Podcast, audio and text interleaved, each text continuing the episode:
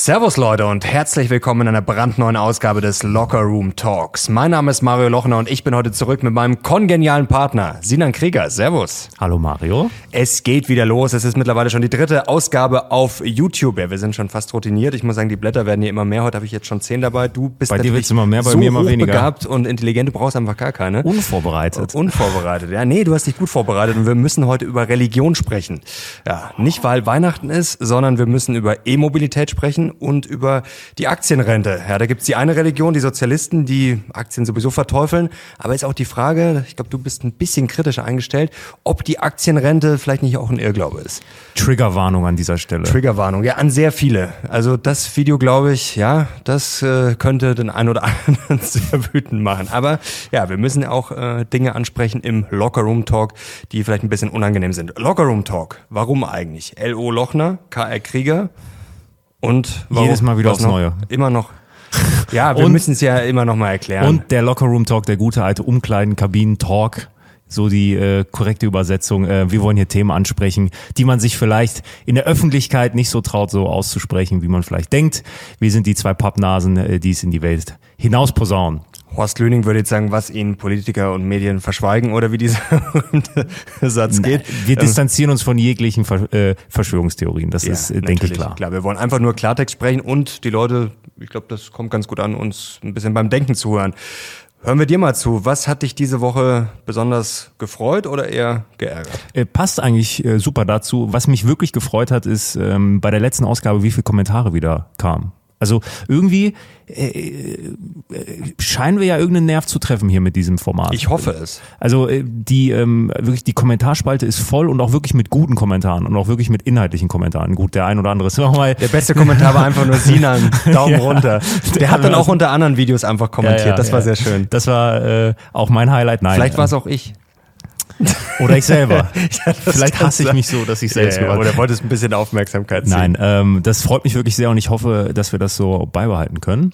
Und ähm, was mich auch noch sehr gefreut hat, ähm, war, dass Cristiano Ronaldo nicht gespielt hat im Achtelfinale. Warum? Ja, weil das über alle meine ähm, oder oder vielmehr über die deutsche Nationalmannschaft hinweggetäuscht hat und jetzt kann ich wieder beruhigt schlafen, weil weil der eitle Cristiano Ronaldo mal richtig gemaßregelt wurde. Ja, da kommen wir gleich noch dazu zu Ronaldos und äh, Co. Ähm, ich glaube, das war jetzt ein bisschen ironisch gemeint. War's ja. ja. Muss man heutzutage auch manchmal noch erklären, sonst kommen jetzt hier, sonst kriegst du doch Beifall für deine Ironie ja, ja, nein, von den nein. Leuten, die nein die es ernst nehmen. Ja, mit den Kommentaren freut mich auch sehr, Leute. Also wenn ihr das Format feiert, dann gerne Daumen hoch, was motiviert uns natürlich auch und kommentieren, weil wie gesagt, das liefert ja auch Futter und wir wollen natürlich auch dann Kommentare von euch, werden wir heute auch machen, äh, aufgreifen. Zum Beispiel letzte Woche das sicherste Investment, ja, das war auch ein spannendes Thema, können wir heute auch nochmal äh, gegen Ende drüber sprechen. Und genau das wollen wir auch, dass wir in der Diskussion vielleicht auch mal Sachen, die wir jetzt nicht vorbereitet haben, sondern dass Sachen entstehen und die man dann vielleicht wieder an die Zuschauer weiterspielen kann. Was mich diese Woche ja, äh, gefreut hat, jetzt kommen wir gleich schon zur Aktienrente, dass wir mal wieder über die Aktienrente sprechen. Was mich richtig geärgert hat, da muss ich eine Triggerwarnung an mich selber aussprechen, auf Twitter vor allem, wenn dann die ganzen Sozialisten, und es waren wirklich SozialistInnen, ich habe es am Dienstag schon im Video gesagt, ich weiß den Namen jetzt nicht mehr, auf jeden Fall schreibt sie für ein ja, äh, Magazin, äh, Jakobin oder wie das heißt, mit sozialistischen Perspektiven, also Sozialistin ist auch äh, in diesem Fall nicht übertrieben, die dann sagen, ach hier, die Aktionäre und mit Aktien zocken, also ich weiß nicht, wie oft ich Aktien zocken gelesen habe auf Twitter und Co.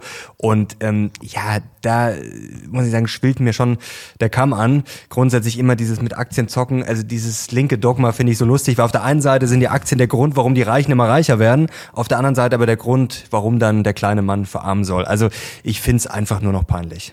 Woher kommt eigentlich das Narrativ so in Deutschland? Also, dass die Menschen so Angst vor Aktien haben. Ist es, ist es noch wegen ja, der T-Aktie? Ja, natürlich. Das sind diese Highlights. Also, ich glaube, die meisten Leute finden das Thema äh, schon mal uninteressant, beziehungsweise bäh. Und wenn es halt in den Mainstream-Medien kommt, vor allem in der Vergangenheit, dann war es halt entweder ein Mega-Hype oder halt dann der Absturz. T-Aktie, Wirecard und dann nach dem Motto, ach ja, hier siehst du, Erna, jetzt gut, dass wir hier keine Aktien gekauft haben oder immer dieser Schwachsinn. Also mhm. ähm, natürlich gibt's Leute, die mit Aktien zocken, aber wenn ich breit äh, investiere und ja, jetzt kommen wir gleich zur Aktienrente, also ich find's mittlerweile eher fahrlässig, wenn man sagt, ja okay, die staatliche Rente, die ist so sicher und ich verlasse mich lieber auf unsere Politiker, kommen wir auch noch gleich dazu und auf ein Land, das momentan ja, ja nicht mal die Energie im Griff hat, viele andere Sachen auch wirklich auf dem absteigenden Ast ist leider, ich hoffe, das können wir ein bisschen korrigieren in den kommenden Jahren, ähm, sich da blind drauf zu verlassen. Also das ist für mich eher Zockerei. Hm.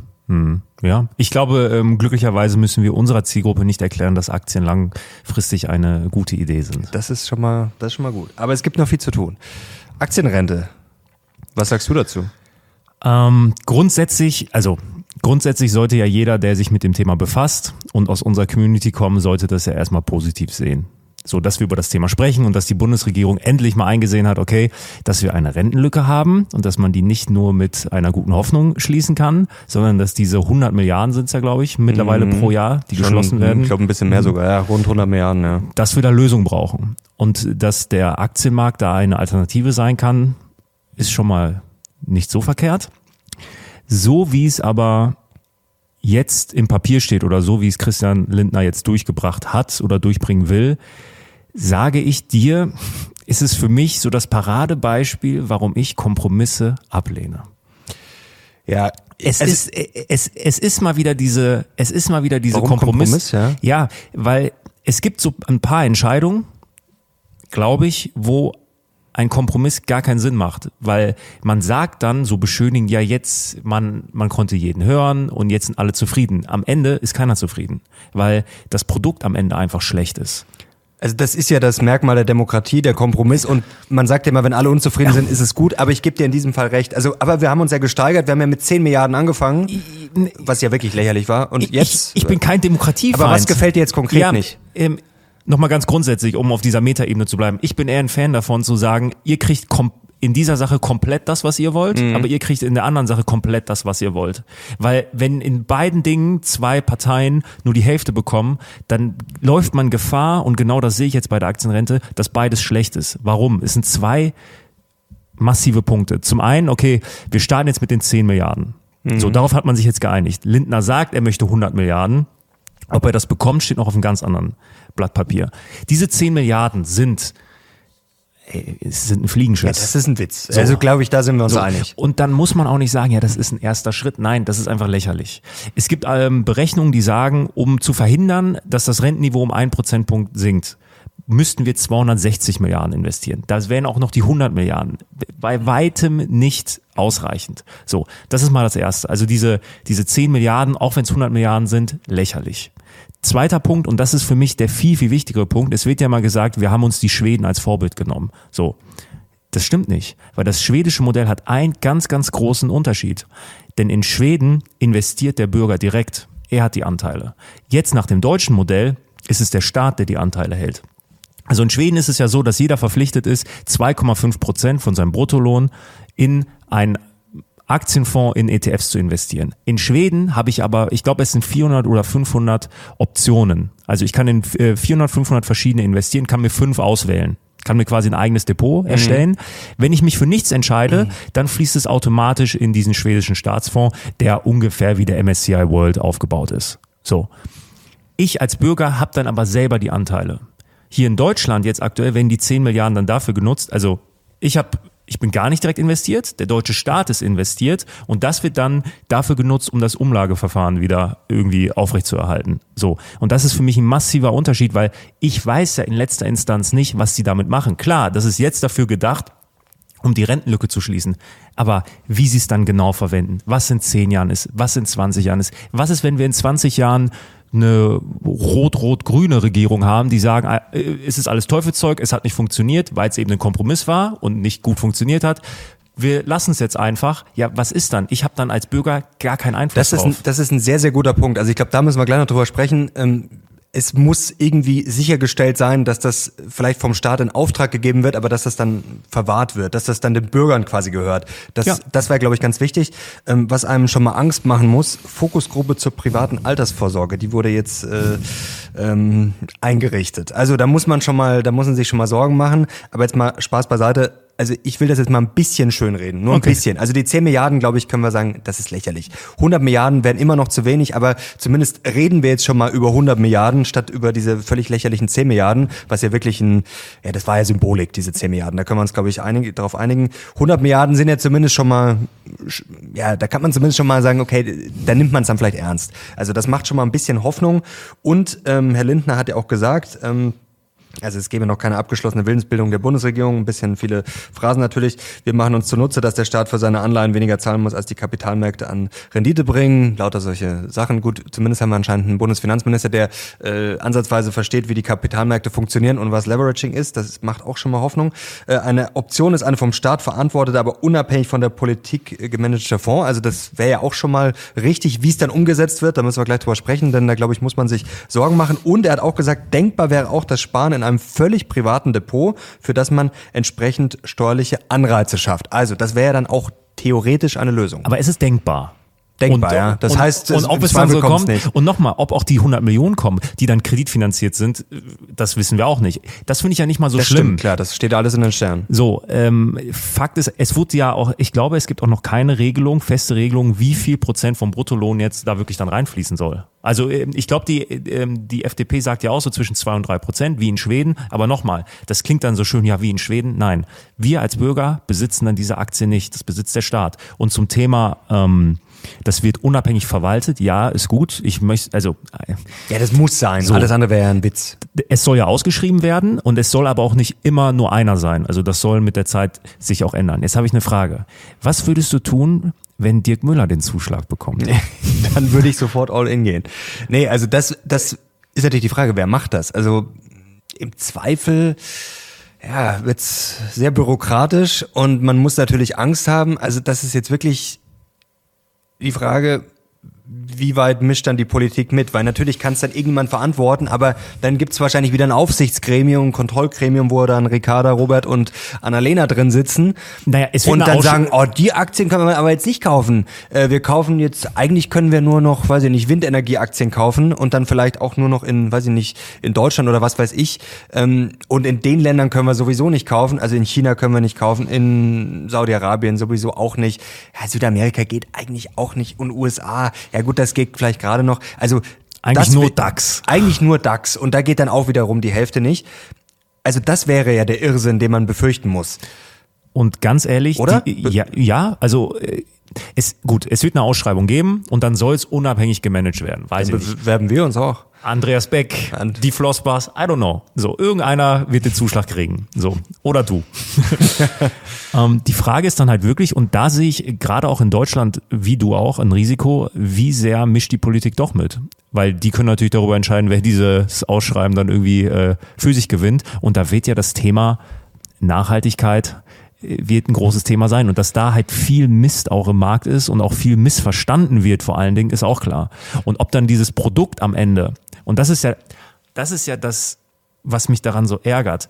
Wir in Deutschland, selbst wenn wir dann ähm, selbst die ähm, Fondsanteile haben als Bürger, selbst wenn sie das mhm. ändern, dann habe ich immer noch keine Auswahl. Ich muss diesen Deutschlandfonds nehmen.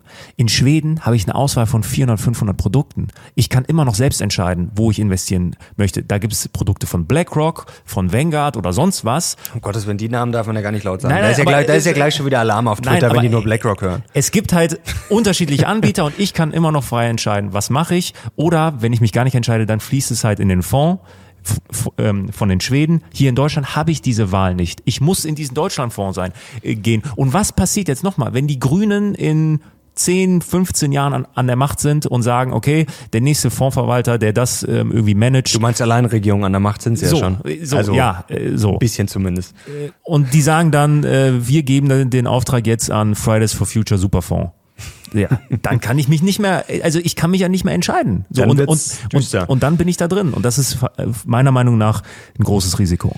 Weißt du, in wie viel Unternehmen der norwegische Staatsfonds investiert ist? 9300 32? 38. Ich habe es mir aufgeschrieben, ich musste aber nicht nachgucken, weil ich jetzt direkt vor dem Video ja. nochmal äh, nachgucke. Du brauchst die Zettel. In 70 Ländern. Ja, ja, wir wollen ja nur sicher gehen, dass hier alles stimmt. Hier steht es 9338 ja. in 70 Ländern. Wir können vielleicht mal das kurz einblenden. Die größten Staatsfonds, also der norwegische ist der größte mit 1400 Milliarden. Auf Platz zwei ist dann hier China Investment Corporation. Aber jetzt müssen wir mal eine Einschränkung machen.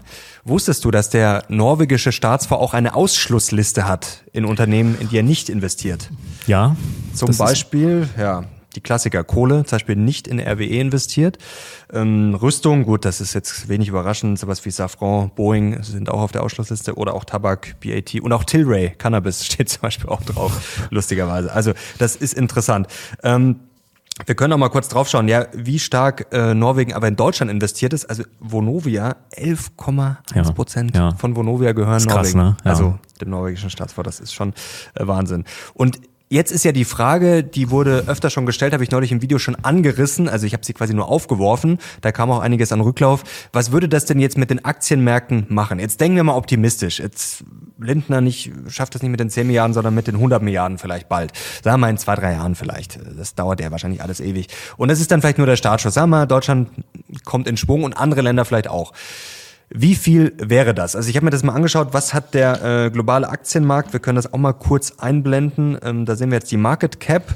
Das ist jetzt ganz offiziell, geht jetzt noch bis 2020, das ist jetzt von der äh, Weltbank. Und vom gesamten Aktienmarkt vom auf der Welt? gesamten weltweiten okay, Aktienmarkt. Also man sieht jetzt hier dann Prozent des GDP, also Prozent des Bruttoinlandsprodukts ähm, weltweit, also stark gestiegen. Und der Aktienmarkt hat sich, ja, ist eigentlich ganz witzig, seit ähm, hier 2008 ungefähr verdreifacht. Also Market Cap. Das ist schon sportlich. Das sind gerade mal zwölf Jahre mhm. verdreifacht. Also ja. das ist ordentlich. Was aber interessant ist, dass tatsächlich die Listed Companies ähm, sind jetzt ja, gut 43.000, dass sich diese Zahl seit 2008 quasi nicht verändert hat. Also damals waren es knapp 44.000, jetzt sind es gut. Also das ist faszinierend. Eigentlich genauso viel Companies gelistet an der Börse, aber Market Cap hat sich massiv ausgeweitet. Ähm, also es sind knapp 100 Billionen können wir jetzt mal damit rechnen, dass 20, rechnen okay. wir jetzt mal mit 100 Billionen aufgeschlagen, okay. weil es wird ja wahrscheinlich in den nächsten Jahren weiter wachsen. Ähm, dann wären 100 Milliarden, wenn wir jetzt mal mit denen rechnen, 100 Milliarden von 100 Billionen wären 0,1 Prozent. Ich hoffe, ich habe mich nicht verrechnet, aber ich glaube, es stimmt. Ähm, 0,1 Prozent. Sag einfach ja. ja. also wären 0,1 Prozent. Da sieht man jetzt schon mal, ja, Deutschland kann jetzt den weltweiten Aktienmarkt nicht verschieben oder auch nicht äh, komplett pushen. Ähm, das ist schon mal klar. Aber wenn man jetzt mal von 10 Deutschlands ausgeht, dann hätten wir immerhin schon mal mit 100 Milliarden pro Land, hätten wir immerhin schon mal ein Prozent. Das ist schon mal sportlich. Also das ist jetzt Warum sollte ich mit zehn Deutschlands rechnen? Ja, andere Länder kommen ja vielleicht auch auf die Idee. Also, Ach so, also, okay. Also okay. theoretisch. Einfach mal, ist alles natürlich sehr theoretisch, aber nur, dass man mal ein bisschen Gefühl dafür bekommt, weil, glaube ich, viele Leute sich dann fragen, ja, okay, äh, was, Ach, was, was macht das denn? Okay, genau. Ja. Also was würde quasi jetzt mit dem globalen Aktienmarkt passieren? Würde das quasi einen Schub geben? Also wie würde das die Kurse beeinflussen? Äh, also ja, gut, dass er nachfragt, was gemeint ist eigentlich. Nein, jetzt war, okay, nein, global Vielleicht habe ich es auch schlecht erklärt. Also sagen wir, also du gehst quasi gerade das Szenario durch, andere Länder nehmen sich an Deutschland ein Vorbild mhm. und sagen, wir machen das jetzt auch. Und genau. ähm, was das, okay, ja. Aber mhm. es ist ja erstmal die Frage, so wenn man jetzt hört, Deutschland wird jetzt da groß einsteigen, dann denkt man sich, okay, ja, was, was würde das jetzt eigentlich ausmachen? Also gut, bei 10 Milliarden ist klar, dass das jetzt ein Witz ist, dass das äh, keine Sau interessiert. 100 Milliarden ist ja dann schon ein Wortmal, aber man sieht dann trotzdem, 100 Milliarden sind halt dann für den globalen Aktienmarkt auch schon wieder, naja, 0,1 Prozent halt. Also gehen wir da, also spielen wir einfach mal das Szenario durch. Jeder Arbeitnehmer auf diesem Planeten mhm. würde 2,5 Prozent seines Bruttolohns das verpflichtend in den Aktienmarkt breit gestreut investieren. Was das für den Aktienmarkt bedeutet. Das wäre natürlich sportlich. Könnte es dann überhaupt noch irgendwie crashen? ja, ja das ist eine gute Frage. Also das sind, das wären natürlich Dimensionen.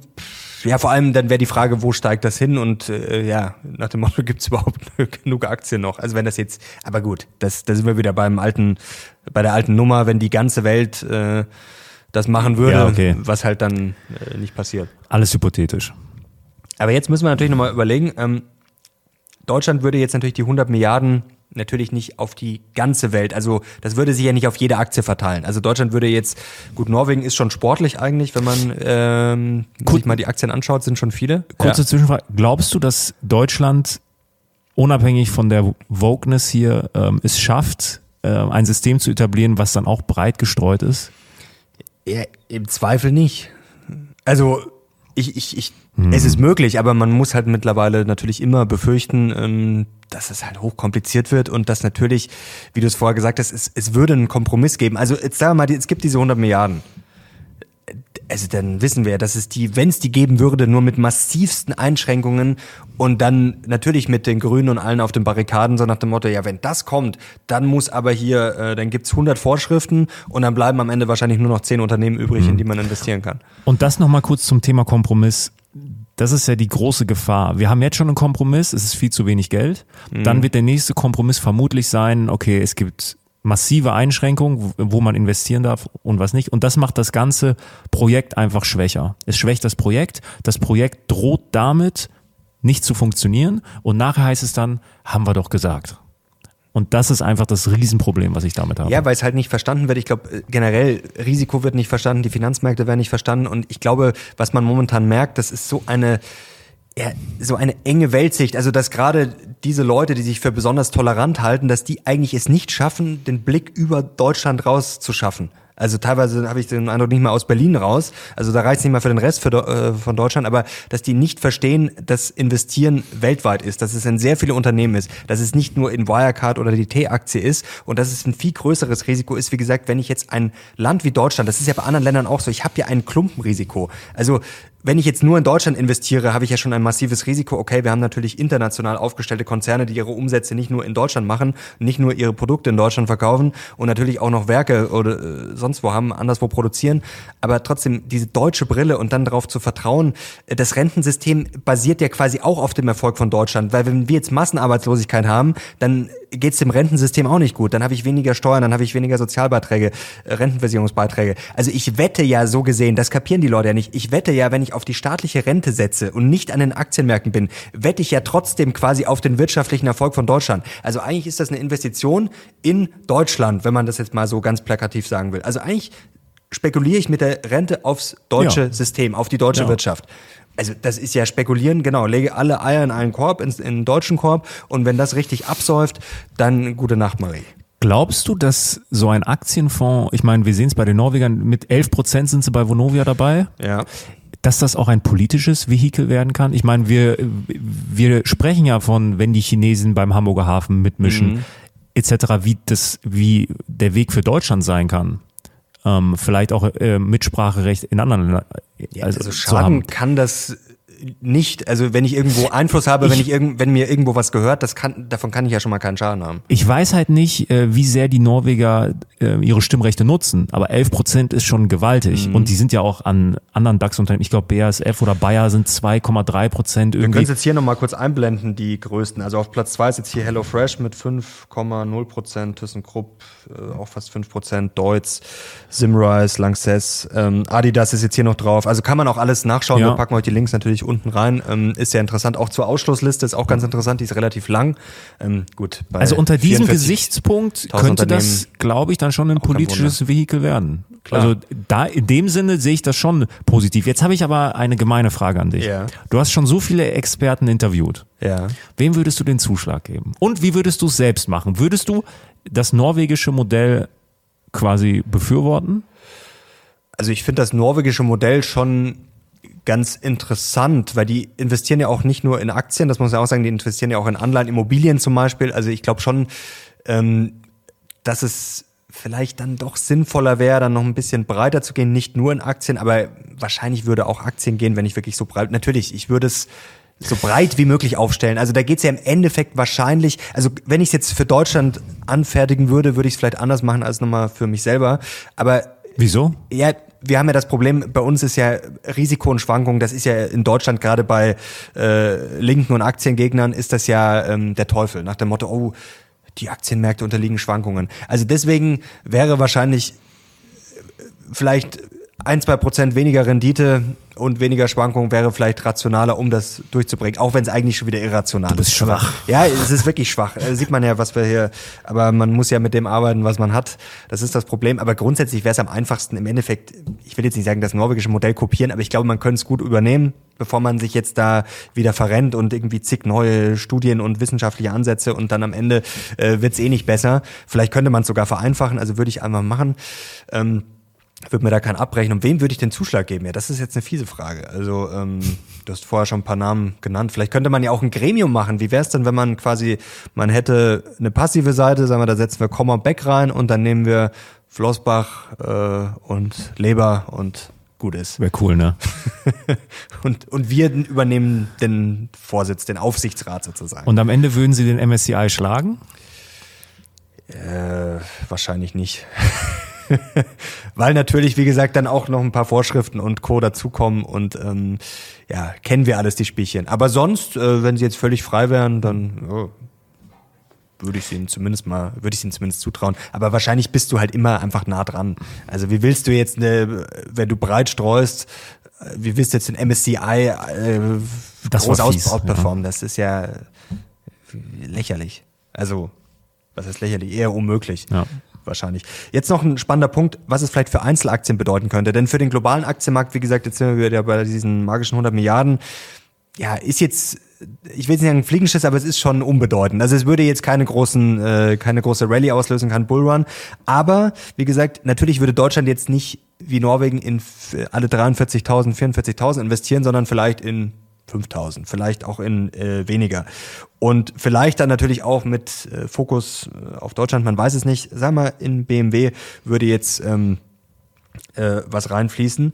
Ähm, rechnen wir mal nicht mit äh, 0,1 Prozent, sondern mal mit 0,5 Prozent für eine Aktie. Also wenn man das quasi mal pauschal verteilt, weil wie gesagt, es fließt nicht in alles, dann wäre das jetzt bei BMW gerechnet, ähm, wären es dann 250 äh, Millionen. Wenn man das mal anders rechnet, also würden Deutschland dann, wenn man das jetzt quasi so transferiert, ähm, ja, würde da schon was reinfließen. Also ähm, das wäre dann schon sportlich. Also natürlich für Einzelaktien, glaube ich, könnte das schon was ausmachen, aber halt nur unter der Voraussetzung, dass man es dann konzentrierter macht. Aber ja, also. Aber dann führst du das ganze System ad absurdum. Ja, klar. Aber wie gesagt, man sieht ja, also Norwegen hat 11 Prozent von Vonovia. Das ist dann schon, das ist schon irre eigentlich. Also das ist dann schon wirklich gewichtig und ähm, ja, wenn ich das mal ein bisschen breiter denke, wie gesagt, dass ich nicht auf, dass ich es nicht auf den ganzen weltweiten Aktienmarkt verteile, sondern halt einfach ein bisschen konzentrierter, dann sind es ja immer noch viele Unternehmen. Lass es 500 sein oder 1000.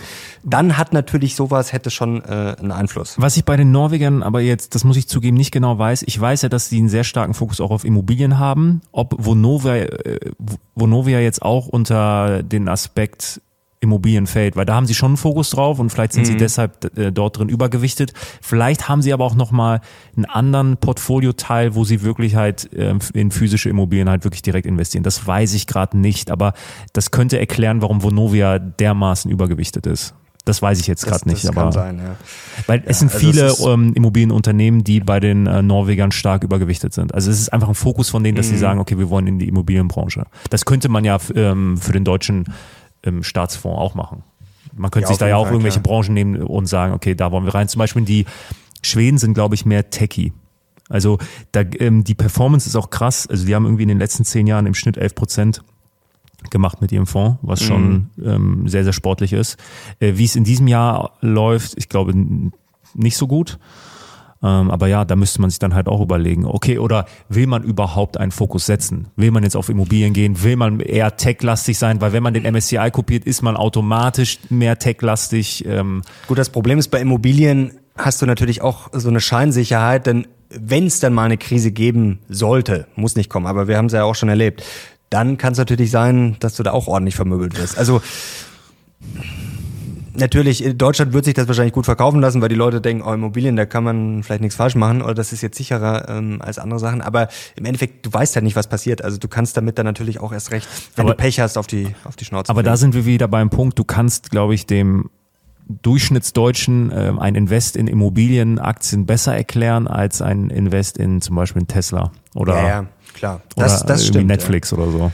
Aber wir sehen schon, wir haben auch schon das Problem, obwohl wir es eigentlich nicht wollen, dass wir ständig schon denken, wie könnte man es verkaufen und was könnte man machen, damit es besser ankommt. Also das ist dann auch schon wieder, ja, haben wir auch schon wieder die deutsche Brille Ich auf. sag, so würde ich es gar nicht machen. Ja. Also so, wie es jetzt drin steht und so, wie sie es geplant haben, nur mit einem Fonds, ohne Auswahlmöglichkeiten. Ich bin nicht direkt beteiligt als Bürger, sag ich, bin ich gegen die Aktienrente. Also dann lieber gar nicht. Dann lieber gar nicht. Und was machen wir dann? Dann lieber ähm, den Privatinvestor durch Subventionierung, durch Steuerentlastung unterstützen, dass jeder motiviert ist, ähm, selbstständig in Aktien. Okay, da bin ich so, bei dir. Also wenn, wenn wir trotzdem die Aktienkultur voranbringen, ja. dann brauchen wir nicht die Aktienrente. Da, da stimme ich ja. dir völlig zu. Also Aktienkultur stärken ja. für den Privatinvestor und dann ist gut. Und jeden motivieren, wirklich eine eigene private Altersvorsorge mit breit gestreuten Aktien, ETFs, whatever, wie jeder möchte, ähm, selbst. Okay selbst zu machen, ja. Das stimmt. Also bevor wir eine schlechte Aktienrente haben, lieber ein besserer Weg, aber wir müssen was machen. Also das ist, glaube ich, Lieber klar. gar keine Aktienrente als eine schlechte Aktienrente. Ja, das äh, können wir, glaube ich, so stehen lassen.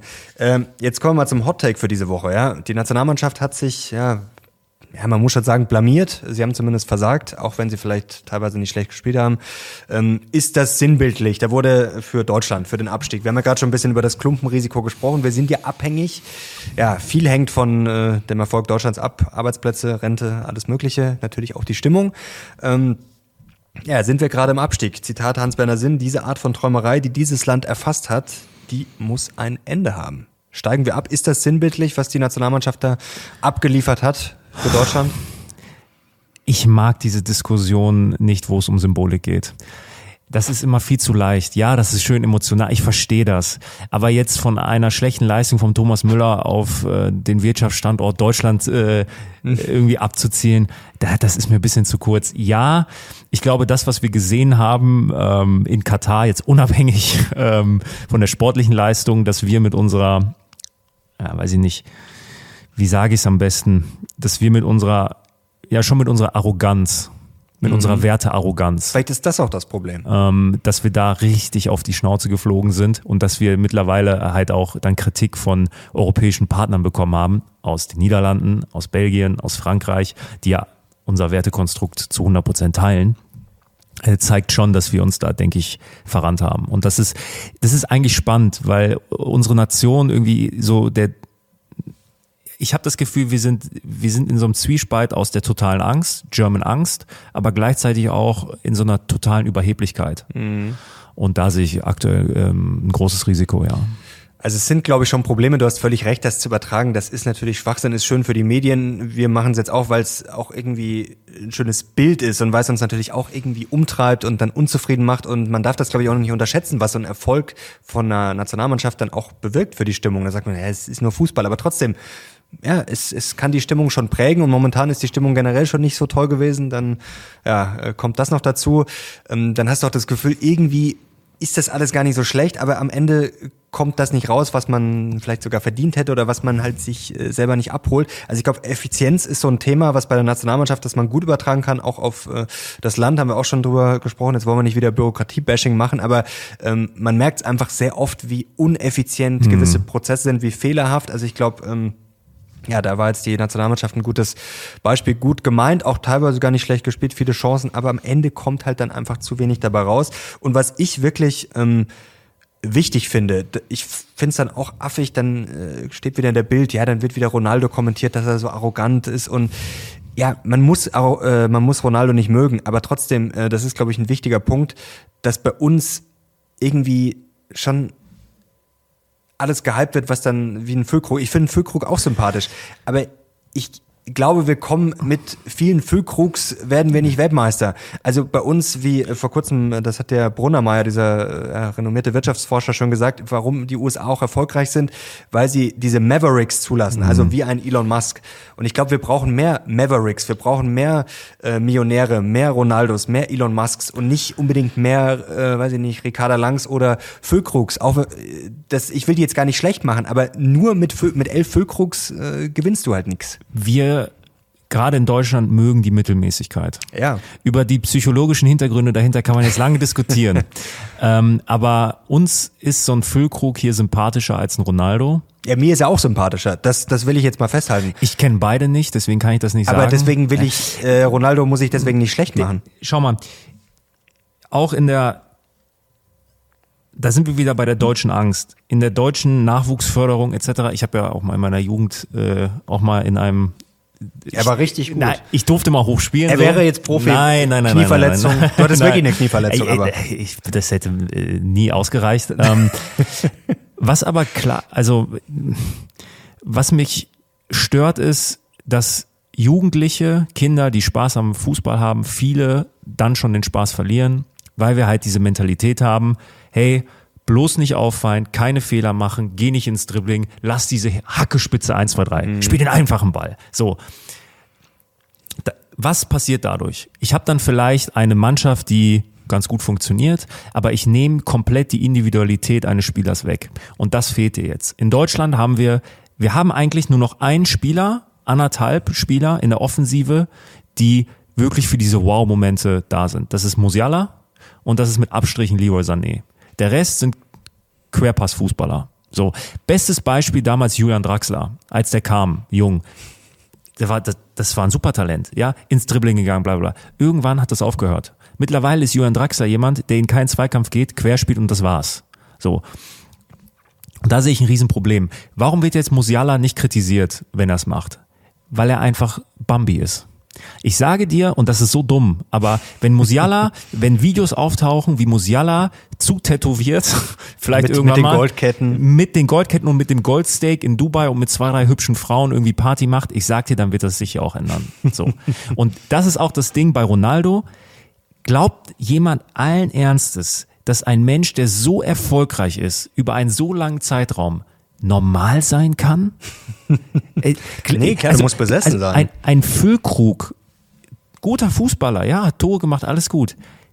Das ist eine ganz andere Liga. Und wenn ich dieses Leistungsniveau erreichen möchte, sei es ein Michael Jordan gewesen, sei es ein Nadal, sei es ein Ronaldo, diese ganzen außergewöhnlichen Sportler, die sind alle krank im Kopf.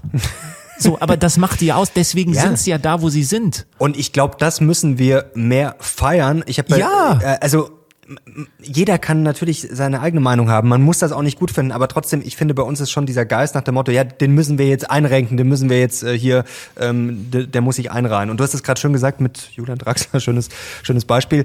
Es geht sehr viel ums Verteilen bei uns. Also quasi keine Fehler machen, einfach quasi so die also es läuft ja irgendwie einfach, so die Maschine muss weiterlaufen. Und jetzt merkt man halt, glaube ich, okay, nur mehr verteilen reicht eigentlich nicht. Jetzt haben wir auch noch das Demografieproblem. Wir haben immer mehr ältere Menschen. Die wählen dann im Zweifel auch eher das Verteilen, das Verwalten. Und der Rest der Welt hält sich da halt nicht dran. Ähm, genauso wie beim Fußball, wie die Kleinen immer besser werden. Ich meine, vor 20 Jahren haben wir über Saudi-Arabien noch gelacht, da hat Carsten Janka noch äh, beim 8-0, ähm, war jetzt auch kein Weltklasse-Fußballer, ähm, haben wir die noch abgeschossen. Jetzt spielen die auf einmal, jetzt schlagen die Argentinien schon mittlerweile. Also der Rest der Welt verwaltet halt nicht auch mit, sondern die Welt äh, entwickelt sich weiter. Und da haben wir, glaube ich, wieder dieses deutsche Brille nach dem Motto, so ja, also äh, wir haben jetzt ja wichtigere Sachen äh, hier zu tun. Ähm, müssen ja die, die ganze Welt retten und äh, belehren. Also jetzt äh, für, für Innovation und, und für, für Elon Musk, also das können wir uns jetzt hier nicht leisten. Da muss jeder hier äh, auf Deutsch die Fresse halten und hier ins System passen. Also das ist schon bedenklich. Also es ist eher verteilt, also wir verteilen das, was da ist, überlegen uns aber nicht, wie kann ich hinzugewinnen. Diese Gier, ja, die fehlt schon. Um da dann vielleicht auch mal den Sprung weg vom Fußball jetzt äh, mhm. zu kommen. Es zum Beispiel auch in der Schule. Es gibt ja so dieses klassische Beispiel, du, du bist Direktor und du hast dann auf deinem Gymnasium eine super, super talentierte, ein Jahrhunderttalent, ähm, die ähm, die Geige spielt. Mhm. So. Und die braucht, also die ist super klasse. Alle sagen schon, hey, die wird neue David Garrett, sonst was. So. Und die braucht eine Stradivarius. So, die kostet drei, vier, fünf Millionen. So. Du könntest, so, der, das Hast du gerade Stradivarius gesagt? Ja. Stradivari heißt das, glaube ich. So. Strati Stra das, Stradivaris, Sinan. Äh, Sinan, so. so. Das, das war die Modemarke oder so, ne? Äh, Stradivarius sagt mir nichts, so. aber gibt's bestimmt auch. So gibst du, also, und du hast, sagen wir mal, einen Pool, du könntest ihr das zahlen oder du könntest halt die Schule besser machen, dass irgendwie alle Schüler besseren Unterricht bekommen. So, wie entscheidest du? Gehst du in die Elitenförderung oder gehst du in die Breitenförderung? Und wir in Deutschland gehen halt lieber in die Breitenförderung. So, und ich glaube, am Ende des Tages sehe ich das ein bisschen kritisch, weil am Ende sind es nämlich genau diese Supertalente, nicht nur in der Kunst, nicht nur im Sport, sondern auch halt wie so ein Elon Musk oder sonst was, äh, irgendwo in der Industrie, die uns halt nach vorne bringen. Mhm. Und da würde ich mir manchmal mehr wünschen, dass wir Mut haben äh, zur, zur Elitenförderung, auch wenn wir uns dann Vorwürfe anhören müssen, okay, äh, andere Menschen würden auf der Strecke bleiben.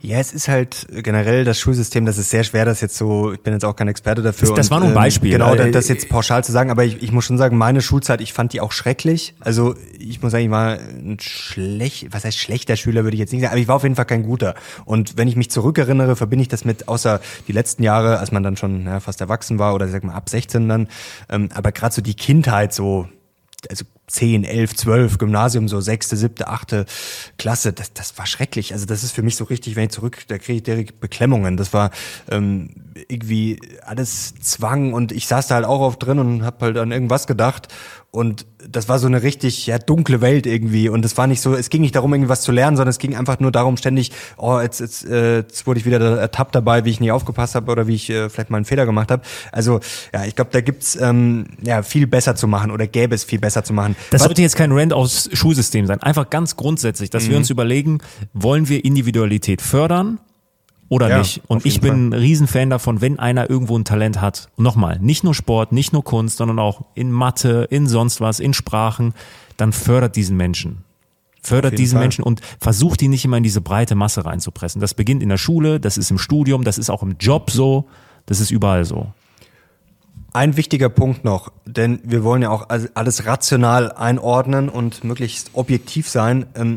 Es wurde oft äh, jetzt schon gesagt, ja, sind wir auch zu faul. Also das finde ich natürlich äh, ein bisschen schwierig. Also natürlich wird mir das Wort vielleicht äh, Work-Life-Balance oder Life-Work-Balance auch ein bisschen zu oft mittlerweile äh, ja, äh, benutzt. Das ist schon inflationär, man kann es schon nicht mehr hören. Aber ähm, ich finde das auch ein bisschen platt, dann zu sagen, so ja, wir arbeiten weniger als früher, deswegen sind wir fauler. Also das ist, finde ich, auch ein kompletter äh, Irrweg. Denn erstens mal, man kann jetzt auch glaube ich, die Arbeitsbelastung, auch wenn das jetzt aus Perspektive von, ja, von Jüngeren ist, die Arbeitsbelastung von heute teilweise mit der vor, vor 50 Jahren, glaube ich, schon mal nicht vergleichen, weil man muss halt einfach sagen, dieser, diese Dauerbeschallung, an der wir mhm. natürlich auch selber äh, schuld sind, quasi dieses rund um die Uhr erreichbar sein, rund um die Uhr WhatsApp, Instagram, Social Media, wenn man gerade selber das noch betreibt, das ist natürlich schon was anderes als, äh, sagen wir mal, wenn man um 17 Uhr rausgeht und dann ist äh, Feierabend. Und generell ist das ja auch eine Errungenschaft. Also, dass wir, man kann es sich hier mal sich anschauen. Ich meine, Natürlich arbeiten wir immer weniger seit 1870. Das geht konstant äh, zurück. Und das ist ja auch Innovation, das ist ja technischer Fortschritt. Also es ist ja nicht das Sinn, äh, der Sinn der Menschheit, dass wir immer mehr arbeiten. Also da sind wir wieder bei der Effizienz. Richtig. Genau. Ja. Also das ist ja auch eine Errungenschaft und das zeigt ja auch, dass wir Dinge richtig machen und einfach Menschen zu bewerten nach dem Motto, der arbeitet 60 Stunden und der andere arbeitet 30 Stunden, deswegen ist der mit 60 jetzt äh, der Leistungsträger und äh, der Überflieger und der andere ist faul. Ähm, das finde ich auch absoluten Schwachsinn. Denn also ich habe auch die Erfahrung eigentlich in meinem Leben gemacht, dass die Leute, die meistens, die immer gesagt haben, ich bin so im Stress, ich habe keine Zeit, das waren meistens die Low-Performer. Und meistens die guten Leute, die schaffen ihre Arbeit meistens, weil sie einfach smart sind, weil sie smart arbeiten, weil sie gut sind.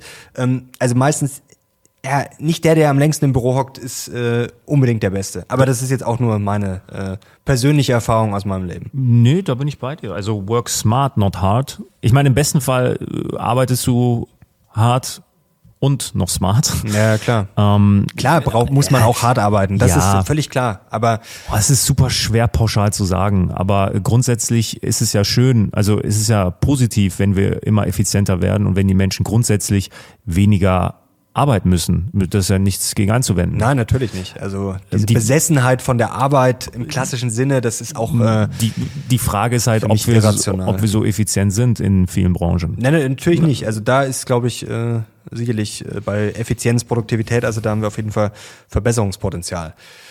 Wollen wir das Thema hiermit abschließen?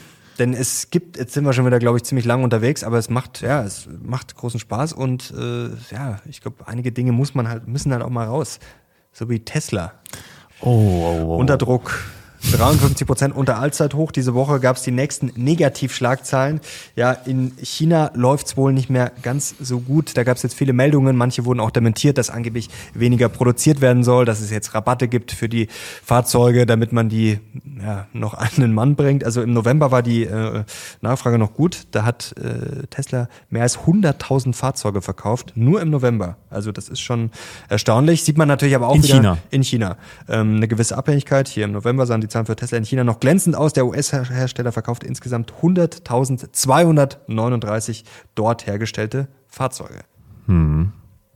Also, ähm, also rund 90 also Prozent mehr als im Vorjahr und ein Plus von knapp 40 Prozent gegenüber dem Vormonat. Also ähm, da ist jetzt auch die Frage, da machen Sie jetzt schon einige Sorgen, ja, hm, läuft so weiter wie gesagt, auch eine gewisse Abhängigkeit von China natürlich. Jetzt müssen wir natürlich auch mal was Positives sagen, sonst heißt es halt gleich wieder, das soll jetzt kein Tesla-Bashing werden. Hier das Full Self-Driving, das wurde jetzt ja auch komplett ausgerollt, die Beta-Version vor kurzem. Ähm, da hieß es ja auch, ja, das haben einige noch gar nicht so mitbekommen, haben einige noch gar nicht verstanden. Also das ist natürlich auch äh, was Positives. Grundsätzlich läuft es bei Tesla ja auch nicht schlecht, aber der Aktienkurs ist richtig eingebrochen. Und äh, warum reden wir jetzt drüber? Weil ich natürlich auch merke, ähm, da juckt's in den Fingern. Also allein schon endlich mal äh, die Chance, sagen, billiger reinzukommen.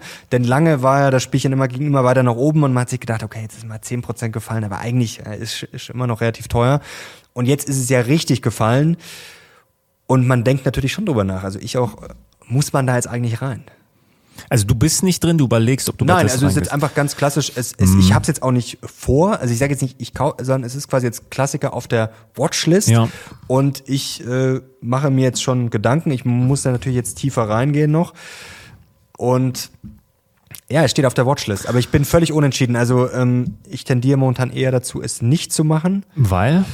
Weil, ja, es ist schon mal, wie gesagt, es ist erst schon mal so ein Reflex. Also wir, wir kommen gleich noch tiefer, was es auch für Risiken gibt. Ähm, Tesla ist natürlich sehr viel, ja, jetzt sind wir beim Religionsthema. Also man merkt natürlich, wenn man mit äh, überzeugten Tesla-Investoren spricht, äh, der Klassiker ist ja, die, die haben fast nur Tesla im Depot. Also vielleicht noch Bitcoin, der eine oder andere und nach dem Motto, das ist die sicherste Aktie der Welt und wer sie nicht hat, der hat es nicht verstanden. Also okay, ich, das ich sag auch gar nichts dagegen. Das schreckt mich ab. Zu ja. Recht. Und ich muss sagen, ich bin auch kein Autoexperte. Ja. Also es gibt sehr viel Konkurrenz. Also natürlich äh, sagen die Tesla-Fans, Tesla hat schon lange gewonnen. Tesla hat jahrelang Vorsprung. Tesla sind die Besten, Elon Musk sowieso. Und ich sehe Tesla jetzt auch nicht schlecht. Also ich glaube durchaus, dass Tesla einen Vorsprung hat. Ich äh, würde auch Tesla kaufen. Also ich finde die Marke gut. Die Marke ist gigantisch. Elon Musk finde ich auch nicht so schlecht also da ist schon viel dran, aber trotzdem muss ich es ja rational bewerten und da gibt es schon Probleme. Zum Beispiel Jim Chanos, der berühmte Shortseller, ist ja, ja, man muss sagen, er lag natürlich auch schon daneben 2017. Ähm, oder seit 2017 besser gesagt. Äh, bei Tesla war es natürlich auch schon ein paar Mal knapp, das muss man auch sagen. Das hat Elon Musk ja selber auch mal zugegeben. Natürlich äh, mhm. war auch sicherlich ein bisschen Glück dabei. Es hätte auch sicherlich größere Probleme geben können. Aber Jim Chanos lag auch schon äh, richtig, hat zum Beispiel die Pleite von Enron vorausgesagt bei Beyond Meat und Hertz. Da äh, hat er sozusagen auch Short richtig zugeschlagen. Ähm, und er sagt halt, ähm, ja, dass das eigentlich so ein komplettes Traumgebilde ist, das jetzt vielleicht auch so ein bisschen zusammenbricht. Also Elon Musk ist, glaube ich, auch was, was man nicht unterschätzen darf. Denn erstens, also mir als Tesla-Aktionär würde das jetzt auch nicht gefallen, was da in den letzten Monaten passiert ist. Dass, ich will jetzt das Twitter-Theater gar nicht bewerten, aber offenbar ist er ja sehr viel mit Twitter beschäftigt und nicht mehr so viel mit Tesla. Das ist schon mal das Erste. Das kannst du gar nicht sagen. Das ist im, das Aber es reicht ja, wenn die Leute den Eindruck haben, weißt du? Es ist völlig egal. Es ist einfach, äh, es wirkt so. Und es wirkt auch so, als hätte es, es, es würde jetzt gerade so ein bisschen scheitern. Ich, ich, ich, ich sag gar nicht, dass du, es so dass ist. scheitert? Naja, es gibt einfach sehr viel Kritik jetzt. Aber dieses Narrativ hatten wir so lange bei Netflix, so lange beim Bezos, so lange beim das Zuckerberg.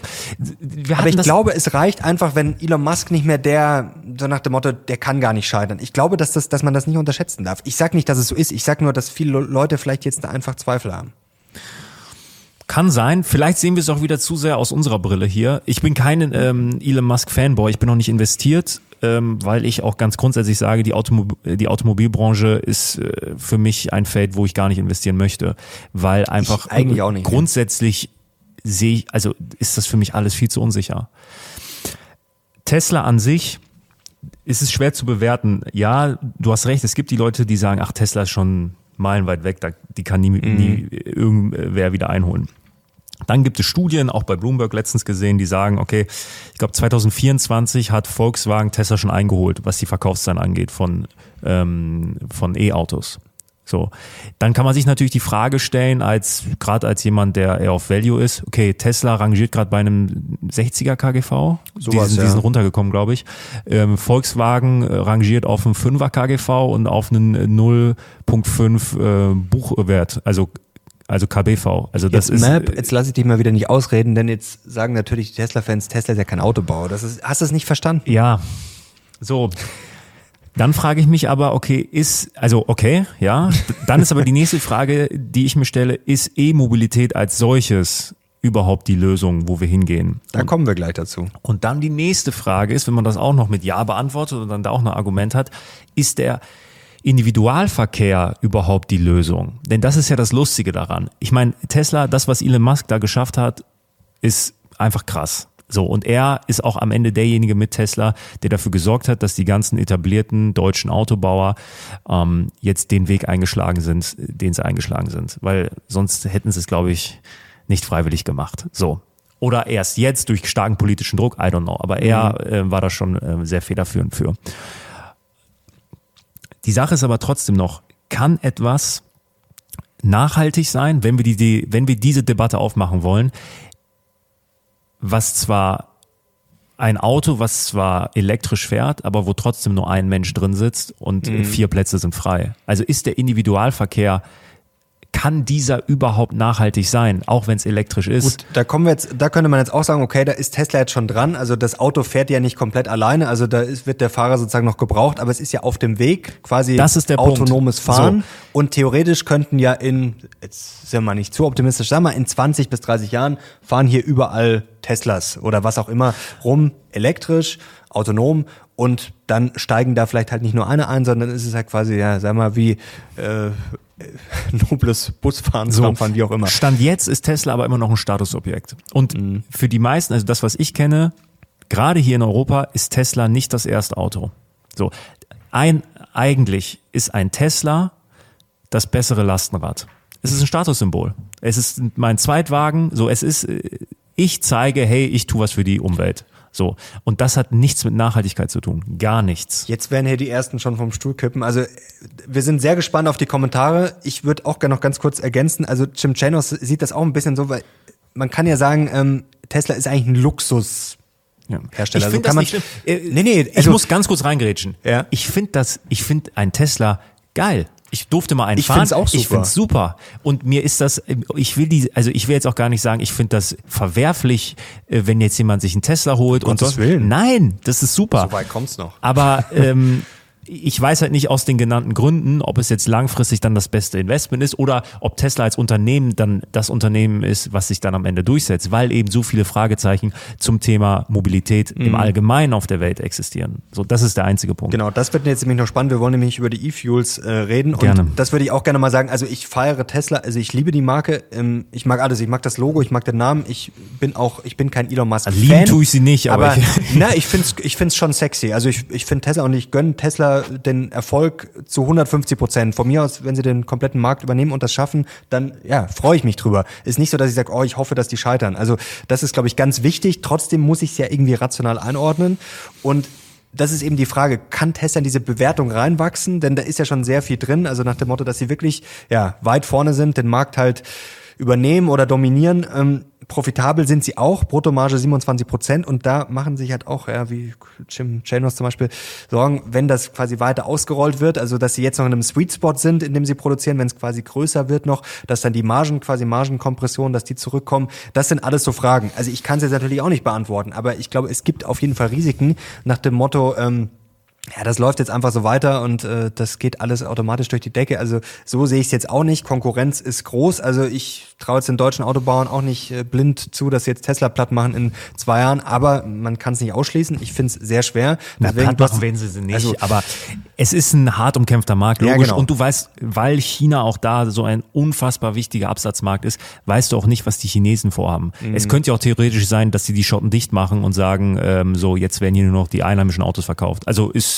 halte ich jetzt nicht für für 100% unrealistisch. Und da sind wir jetzt schon beim Lastenrad. Das ist jetzt natürlich eine sehr äh, steile, provokante These. Aber wenn man jetzt mal rational ähm, herantritt, dann muss man sich ja fragen, wie realistisch ist das, dass in allein nur in Deutschland, also wenn wir jetzt das Klima retten wollen oder wie man das äh, auch immer beschreiben will, also wenn wir das CO2 massiv runterkriegen wollen, ähm, dann brauchen wir das ja schon mal auf der ganzen Welt. Das ist ja schon mal klar. Und da gibt's Studien, die sagen, ja, die Verbrenner sind ja gerade noch im Aufwind. Das ist ja, also man hat das Gefühl, okay, die Leute fallen, äh, fahren jetzt mehr Tesla. Tesla verkauft sich gut, natürlich. Aber trotzdem, wenn man jetzt mal wieder das global sieht, dann sind die Verbrenner im, äh, ja, im, im Aufmarsch sozusagen, ähm, wird noch mehr und bis 2040 ja, wird sich daran wohl auch nichts ändern oder nicht so viel. Und da haben wir jetzt schon das erste Problem. Tesla ist halt zu teuer. Also nicht jeder in Afrika oder Asien kann sich jetzt einen Tesla kaufen. Da ist schon mal das erste Problem. Deswegen ja, ist die Feststellung mit dem Statussymbol wahrscheinlich nicht so verkehrt. Zweites Problem, Batterien zum Beispiel. Wir brauchen, wir sind abhängig von China. Also wenn jetzt China, wie du sagst, ähm, wenn das in den kommenden Jahren weiter kriseln sollte, ist auch die Frage, wie viele E-Autos kann man überhaupt bauen? Und dann sind wir bei der, beim Riesenproblem. Ja, die Bundesregierung rechnet mit 15 Millionen E-Autos bis 2030. Ähm, unabhängige Studien gehen eher so Richtung 10 Millionen. Jetzt, wie gesagt, nur die deutsche Brille. Erstens, das ganze Netz muss ausgebaut werden. Also wir müssen ja quasi das Land umrüsten für E-Autos und wir brauchen den Strom. Und da wird's aus meiner Sicht schon sehr, sehr sportlich. Glaubst du, das kann klappen? Also jetzt mal theoretisch, jeder, jedes Auto in Deutschland soll ein E-Auto werden. Es ist äh, die Frage des Zeithorizonts. Ähm, wenn du mich ja gut, jetzt wir fragst, haben ja nicht ewig Zeit, denn äh, wir können ja nicht. Äh, das ist ja das Problem. Es muss ich ja. habe die. Nein. Äh, Ähm, ich glaube nicht, nein. Ähm, weil die Frage ist ja auch, was passiert mit den ganzen jetzigen Autos? Also, ja, das ist genau, die also, gehen ja im Zweifel dann zum Beispiel nach Afrika. Afrika, Osteuropa, sonst was. Klar. Das, das ist ja genau Umwelt das Problem. jetzt auch nicht. Aber jetzt mal Umwelt außen vor. Ich glaube, und darauf glaube ich, wird es auch hinaus, ähm, wir brauchen ein, ein Energiemix, auch was die Mobilität angeht. Mhm. Und ähm, was mich da ein bisschen stört, ist, dass wir uns so auf die E-Mobilität halt beschränkt haben und die E-Mobilität irgendwie unfassbar subventioniert wird und, und mega unterstützt wird und halt andere Antriebsarten halt dann ähm, dadurch halt fast schon vergessen sind, worüber es sich wenigstens mal lohnt. Noch, ich bin kein Ingenieur, wo, worüber ich es sich lohnt nachzudenken. Und da ist das Thema E-Fuels, finde ich, unfassbar spannend, weil das Schöne an E-Fuels wäre ja, du kannst sie in Verbrennermotoren tanken und du hast die Infrastrukturen. Genau, mit, du hast die komplette Infrastruktur. Mit den Tankstellen.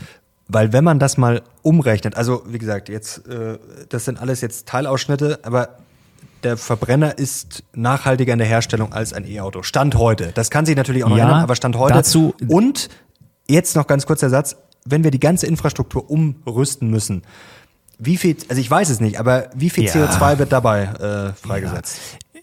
Vollkommen richtig. Bei dem äh, Argument, ja, die Herstellung eines E-Autos ist aber weniger nachhaltig äh, und, und umweltschädlicher als von einem Verbrenner. Ja, okay. Man muss aber da fairerweise sagen, dass wenn man sich mal ähm, die Automobilherstellung eines Verbrennermotors von vor, weiß ich nicht, 60, 70 Jahren an, ansieht, äh, dann waren die ähm, Werte dort auch noch ganz andere. Also Technologien am Anfang sind in der Regel dreckiger und werden dann halt mit der Zeit halt immer freundlicher. So. Ähm, deshalb da jetzt zu sagen, oh, Stand jetzt ist es so viel schlechter, finde ich ein bisschen unfair. Das ist ein, das ist ein guter Punkt. Also wir kommen jetzt auch zu den Vorteilen gleich. Also ja. natürlich ist das E-Auto viel effizienter. Das ist ja auch das, was die E-Fuel-Gegner dem Ganzen vorwerfen. Ich brauche verdammt viel Strom. Vielleicht erstmal, was ist das? Also eigentlich spaltet man Wasser in Wasserstoff und Sauerstoff auf, dann packt man Kohlendioxid dazu, vermischt das Ganze und dann kommt am Ende Benzin raus. Ist mal ganz vereinfacht äh, erklärt. Und was das Interessante ist natürlich, ähm, also ist das quasi ja, herkö wie herkömmliches Benzin. Also wenn ich damit fahre, blase ich CO2 raus. Aber der Clou ist ja, dass ich quasi für die Herstellung vorher ähm, das CO2 quasi aus der Atmosphäre mir hole. Also ich hole mir das CO2, dann gibt's das Benzin, das E-Benzin. Ich blase es wieder in die Luft und blase quasi das in die Luft, was ich vorher rausgezogen habe. Und deswegen ist es klimaneutral. Ein Nullsummenspiel. Ein Nullsummenspiel, genau. Also das ist schon mal sehr wichtig. Direct Air Capture heißt das, dass man es quasi aus der Luft zieht. Problem, man braucht sehr, sehr viel Strom. Das muss man fairerweise sagen. Also die Herstellung ist natürlich enorm stromintensiv. Das heißt, in Deutschland das zu machen, wäre schon mal völlig schwachsinnig. Aber das ist jetzt das Spannende. Ich kann es zum Beispiel da machen, wo sehr viel Wind weht. Zum Beispiel in Chile. Da gibt's jetzt äh, hier das Projekt Haru Oni. Ähm, sehr spannend. Da ist natürlich eine chilenische Firma, die da äh, dabei ist. Dann Exxon, Porsche, Siemens Energy sind da beteiligt und da sollen in zehn Jahren ähm, Sprit für Millionen Autos äh, rauskommen. Also die wollen da E-Fuels ähm, produzieren oder produzieren, produzieren das da. Und das ist natürlich der Riesenvorteil. Also ich kann ja das irgendwo auf gut Deutsch am Arsch der Welt herstellen, wo Energie billig ist oder wo viel Wind weht und kann das ja super leicht transportieren. Das ist der große Vorteil. Also ich kann es zum Beispiel in Chile herstellen und dann äh, nach Deutschland bringen und kann es hier äh, ganz klassisch vertanken. Also eigentlich kein großes Ding. Deswegen finde ich das schon mal sehr spannend und was auch für E-Fuel spricht, ja, dass die Politiker es quasi verboten haben, also Verbrenner aus für 2035. Äh, es gibt ja noch ein kleines Hintertürchen, also in vier Jahren will man ja nochmal schauen, okay, ja, vielleicht ob, ob man nochmal was ändert, aber äh, es sieht erstmal schlecht aus. Also das ist aber für mich fast schon wieder ein gutes Zeichen. Also wenn die Politik dagegen ist und gerade bei uns in Europa ist das ja momentan ja schon alles sehr kompliziert, wie da in den Markt eingegriffen wird. Also das spricht für mich ähm, schon mal dafür. Klar, Energiefresse, also fünfmal so viel Strom braucht quasi das Ganze wie für ein E-Auto, wenn man jetzt mal die gleiche Fahrtstrecke ähm, berechnet. Aber trotzdem, ich äh, finde es hochinteressant und ich glaube, das Wichtige ist einfach, sich jetzt nicht zu verrennen. Also ich verstehe auch nicht, warum kann es nicht beides geben. Ja, oder noch mit Wasserstoff zusammen. Ich meine, äh, ich glaube, Wasserstoff wird komplett abgeschrieben. Ich weiß, Gut, da, da geht es ja wieder um den Wirkungsgrad und Co., klar. Ja, aber zum Beispiel Hyundai und Toyota zeigen auch, dass es geht. Ähm, und einfach, mir geht's einfach um die Offenheit. Mhm. Zu sagen, das kann funktionieren, das kann aber auch funktionieren und Option Z kann auch funktionieren. Und sich nicht so ähm, festzuschießen, äh, nur auf die E-Mobilität. Also ich glaube, was da ähm, auch spannend sein könnte, investmenttechnisch. Denn natürlich ist es sehr riskant, gerade wenn die Politik es schon verboten hat. Also man sieht auch, es unterliegt politischen Einflüssen. Das ist grundsätzlich nie schön beim Investieren. Aber es könnte natürlich schon äh, so eine Chance durch die Hintertür sein. Porsche macht weiter, ne? Porsche ist da, ja. Also die haben ja auch das angeschoben hier in ja. äh, Haruoni, glaube ich, heißt in Chile. Also Porsche ist tatsächlich eine Aktie, die jetzt bei dadurch bei mir ähm, ja auch auf der Watchlist steht. Ich dachte, du willst nicht in die Automobilbranche investieren. Ja, aber das finde ich interessant, weil das, wie gesagt, bei Tesla ist ja schon, ja, wie gesagt, da ist jetzt auch polemisch übertrieben, da ist ja schon die Weltherrschaft eingepreist ein bisschen, also eine kleine Weltherrschaft. Ähm, das ist sicherlich noch nicht eingepreist, also bei E-Fuels. Also interessant, vielleicht auch Exxon, wie gesagt, was auch interessant ist, wer ist in der E-Fuel-Allianz? Ich habe mir das mal rausgeschrieben. Exxon, Siemens Energy, vielleicht auch eine Idee, ist natürlich immer die Frage, wie viel macht das dann aus vom Gesamtgeschäft? Ja. Im Zweifel nix. Ähm, BayWa, Deutz, Crop Energies und Elring Klinger, die sind alle in der äh, sogenannten E-Fuel Alliance. Ist spannend, also kann man sich mal ansehen, ähm, wie du sagst, wie viel das jetzt ausmacht, I don't know. Vermutlich jetzt noch nicht viel, aber ich meine, Überraschung gibt es immer wieder. Und nochmal, die Infrastruktur ist da, die Autos sind da und die Autos müssen ja irgendwo hin. Und es wäre ja äh, auch aus dem Nachhaltigkeitsaspekt einfach banal, nichts mit den Autos zu machen oder die einfach nur zu verschrotten. Und da E-Fuels einzusetzen, why not? Ja, vor allem für den Rest der Welt. Wie gesagt, das ist ja, glaube ich, immer das, das Wichtige, dass wir das Big Picture brauchen. Also Klar. natürlich ähm, muss irgendjemand vorangehen und natürlich muss irgendwas gemacht werden. Aber wie gesagt, dieser Irrglaube, selbst wenn wir in Deutschland morgen ja keinen CO2 mehr ausstoßen und wenn wir alle mit dem Tesla rumfahren, wenn es der Rest der Welt nicht macht und da wird halt einfach, gerade in China, wird halt einfach sehr viel Dreck rausgeblasen. Und das muss ich sagen, das macht mich auch mal wahnsinnig, wenn dann die Argumente kommen wie, ja, aber der Pro-Kopf-Verbrauch in Deutschland ist höher. Ja, natürlich haben wir eine Verantwortung, aber der Pro-Kopf-Verbrauch ist dem Klima wurscht, weil was rausgeblasen wird, wird rausgeblasen. Und natürlich haben wir auch die äh, historische Schuld dann vielleicht am CO2, das ist auch richtig. Aber jetzt sind wir auch wieder beim Punkt, der für mich für die E-Fuels spricht. Ähm, wie sollen wir das jetzt lösen? Sollen wir jetzt zum Beispiel den Menschen in Afrika, China und Indien sagen, ja, also wir haben das jetzt verbockt, ähm, aber ja, sorry, ähm, wir gehen jetzt quasi mhm. zurück in die Steinzeit, aber ihr bleibt auch schon in der Steinzeit, jetzt mal ganz böse gesagt. Man muss den Menschen ja trotzdem den Aufstieg ermöglichen und da wäre ja sowas wie E-Fuels ähm, sinnvoll. Also wenn ich den Menschen quasi ähm, dann vielleicht die alten Verbrenner landen da vielleicht, ja, ist äh, sicherlich für den einen oder anderen dann auch noch äh, eine sinnvolle Sache. Und wenn ich die dann noch klimaneutral durch die Gegend fahren kann, ja, warum nicht? Also ähm, ich finde es sehr spannend und wichtig, darüber zu diskutieren und bin auch, ja, wie gesagt, sehr gespannt extrem, auf, die, extrem. auf die Kommentare. Es gibt sicherlich äh, den einen oder anderen ähm, von euch, der sich in dem Bereich E-Fuels deutlich besser auskennt. Und wenn der hier mal ein paar Insights äh, uns in die Kommentare schreiben würde, wäre echt toll. Weil äh, wir beide finden das Thema super spannend. Und ja, vielleicht auch mal was für ein Video. Also ja, mit, ja, äh, mit einem Experten, Co. Also der uns da mal aufklären kann. Weil aktuell ist es ja auch noch sehr teuer, aber auch da wieder, ja, ja. es ist dreckiger am am Anfang ist eine Technologie immer dreckiger und auch teurer, aber wenn es halt massenmäßig funktionieren äh, oder halt größer wird, dann wird es auch meistens viel, viel günstiger. Da gibt es einige Prognosen auch schon so Richtung 1,50 so pro Liter. Richtig, genau. genau. Also nicht nur eine, sondern schon, schon ja. mehrere. Also ob so kommt, weiß natürlich keiner, aber wie gesagt, das äh, scheint alles nicht unmöglich äh, zu ja. sein. Wichtig ist ja auch noch der Energieverbrauch bei uns, das ist glaube ich auch so ein Thema. Ähm, da wissen wir ja, der wird massiv steigen ohnehin, also wegen allem. Also wir haben jetzt die Energiekrise, deswegen werden wir mehr brauchen. Ähm, wir haben die Digitalisierung und dann wollen wir quasi die ganze Republik noch umbauen. Also der Strombedarf wird gigantisch werden. Und ich weiß nicht, wie das nur ansatzweise funktionieren soll, dass wir, wenn wir jetzt mal wirklich das Extrembeispiel, jedes Auto in Deutschland ist ein E-Auto, wie das in 10 oder 20 Jahren funktionieren soll. Also ich würde würd einfach sagen, das ist unmöglich. Gutes Schlusswort. Ich glaube, wir sind schon wieder bei Stunde 10. Ganz kurz noch ähm, das sicherste Investment. Stimmt. Das Stimmt. Das, nicht, äh, das äh, sollten wir nicht unterschlagen, weil da kamen viele Kommentare. Ja, ja. Und äh, ein, ich glaube, er will hier immer schnell Schluss machen. Ne? Ja, wir sind schon wieder. Es, aber es ist spannend. Es schaut sich eh keiner mehr an. Ich hoffe, Jetzt, es wird besser. Also wenn es euch besser gefällt, Daumen hoch. Äh, Thema sicheres Investment, äh, da kam ja die meisten, äh, die kommentiert haben, haben gesagt, es ist die Bildung. Mhm. Und ich glaube, ich würde sogar unterschreiben, du hast natürlich das Risiko, dass du krank werden kannst. Also ich würde sagen, es ist das beste Investment. Das Vielleicht beste. nicht das sicherste, das Beste. Aber gehen wir mal davon aus, es ist Zombie-Apokalypse oder Dritter Weltkrieg oder Corona 3.0 in ganz, ganz schlimm und ich muss flüchten. So. Wenn ich im Urwald bin, ich flüchte in den Urwald nach Panama Das ist ein Urvolk. Was brauche ich? Bildung ist super. Vielleicht auch viele Sprachen zu sprechen. Ja, das, äh, das wird dieses Thema Bildung noch abdecken. Thema körperliche Stärke. Ich muss stark sein, ja, also auch Terminator. irgendwie so. Ich muss, äh, ich muss fit sein, ja, körperliche Gesundheit, ganz, ganz wichtig. Und so so kleine Goldmünzen, es kann auch nicht verkehrt sein, weil Gold versteht jeder auf der Welt. So. Das stimmt. Ja. Und dann bist du eigentlich bei Dr. Zittelmann. Doktor, Doktor. Also Doktor, Doktor Zittelmann. Du Doktor. bist gebildet, du bist stark und du hast ähm, vermutlich auch ein bisschen Gold.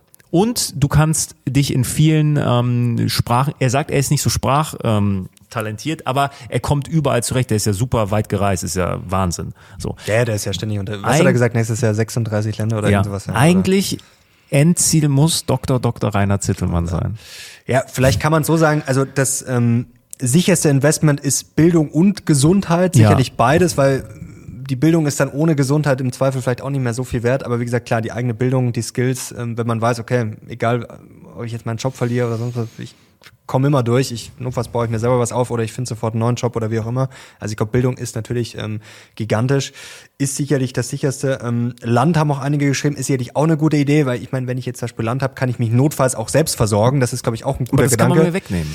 Kann man, genau, da habe ich dann natürlich auch, also Risiken habe ich immer. Also, ja, wie gesagt, ob bei der Bildung oder beim Land, ähm, also ja, Dr. Dr. Rainer Zittelmann. Viel im Kopf, dicker Bizeps und ein bisschen Gold. Ich sag's ähm, dir. Zur Sprache. Ich habe neulich in äh, Brand 1 gelesen, was wäre eigentlich, wenn wir alle Esperanto sprechen würden? Also diese Weltsprache, die mal erfunden wurde, auch äh, spannender, also dann würde man das Problem auch schon wieder beheben. Wir haben bald eh alle einen Chip im Kopf ja, und da gibt's keine Fremdsprachen mehr. Weißt du, was mir noch äh, diese Woche aufgefallen ist? Äh, ganz, wir hören gleich auf. Ich will dich nicht überstrapazieren.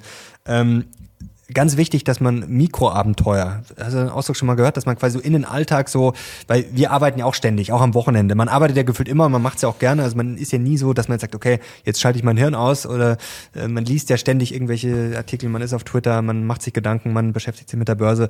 Ähm, ja, überlegt sich, was kann man für Videos machen, was kann man hier für einen Schmarrn erzählen im Talk. Also es ist ja quasi unser Leben, das ist ja das Schöne. Aber noch wichtiger ist, dass man dann sich zwischendurch mal vielleicht so zwei, drei Stunden Auszeit nimmt. Neulich war ich in so einer Gondel beim Raclette-Essen zum Beispiel. Also ähm, ganz wichtig, glaube ich, dass man sich ganz bewusst einfach so schön und dafür sind auch äh, ja ist die Freundin auch wichtig, weil ich würde selber nicht drauf. Ich wäre wirklich so ein Nennt Mensch. man das jetzt Mikroabenteuer? Ja, so klar. Also man muss gehen? jetzt nicht, ja, essen gehen, vielleicht ein bisschen besonderes Essen gehen ähm, oder weiß ich nicht, irgendwie Ausflug machen. Also jetzt nicht okay. nicht zwei Wochen in Urlaub fahren. Okay. Das kann jeder. Nee, also als Spaß beiseite, dass man halt wirklich sich ganz bewusst mal so äh, eine kleine Auszeit nimmt und vielleicht auch ein bisschen was Besonderes. Weil ich muss sagen, ich ich wäre auch, ich wäre nicht zu faul, aber ich hätte den Drive nicht dazu, weil ich würde dann, im Zweifel würde ich mich einfach auf die Couch setzen und würde irgendein Buch lesen. Ähm, ah, verstehe. Das ist, also ich wäre auch so einer, der halt ständig, du bist ja auch so einer, der dann immer so Tunnel und man macht dann halt oder man macht noch das schnell fertig oder das schnell. Es gibt ja immer was zu tun. Also ähm, und ich man ist dann oft so, ja, man vergisst dann oft die schönen Sachen. Das ist, klingt wirklich blöd. Doch, das stimmt. Ja. Das stimmt. Also, man denkt sich dann eigentlich. Mehr Mikroabenteuer. Mehr Mikroabenteuer. Und was mir auch aufgefallen ist, ähm, man schreibt eigentlich immer nur oder ich, ich schreibe auch keine schlechten Rezensionen, aber man denkt immer nur, zum Beispiel bei Google beim Restaurant so, man denkt immer nur drüber nach, wenn man sich eigentlich über was aufregt. Man schreibt, hast du schon mal eine positive Google-Rezension geschrieben beim Restaurant oder sowas? Also ich. Nee. Nee, genau, das meine ich. Das ist auch sowas. Deswegen, also wenn es euch gefällt, auch gerne mal ein asozial. Man, man merkt ja in den Kommentaren auch mal, die, im Zweifel kommentieren die, die Leute eher, wenn sie was äh, zu kritisieren haben. Ja, nach dem Video sowieso. Also da, nach dem Video äh, sowieso. Aber man braucht sich ja gar nicht beschweren, weil selber ist man ja auch im Zweifel. Ich man mag Tesla. Ja, auch eher, ja. nee, um das mal, also wie gesagt, ich bin kein Tesla-Fan, aber ich bin auf jeden Fall pro Tesla. Also äh, ich finde Tesla auf jeden Fall gut und wie gesagt, äh, wenn das alles klappt mit den E-Autos weltweit, dann äh, freue ich mich auch. Also äh, die Frage ist halt nur, ob's ob's klappt. So, jetzt sind wir durch. Es war mir eine Freude. Du bist entlassen. Mir auch. Macht ab großen in, Spaß. Ab ins Wochenende. Ab ins Wochenende. Danke euch fürs Zuschauen. Ich hoffe, ihr feiert's und wie gesagt, Verbesserungsvorschläge, Kritik auch jederzeit gerne erwünscht. Danke dir, danke euch. Wir sind jetzt raus. Bis zum nächsten Mal. Ciao.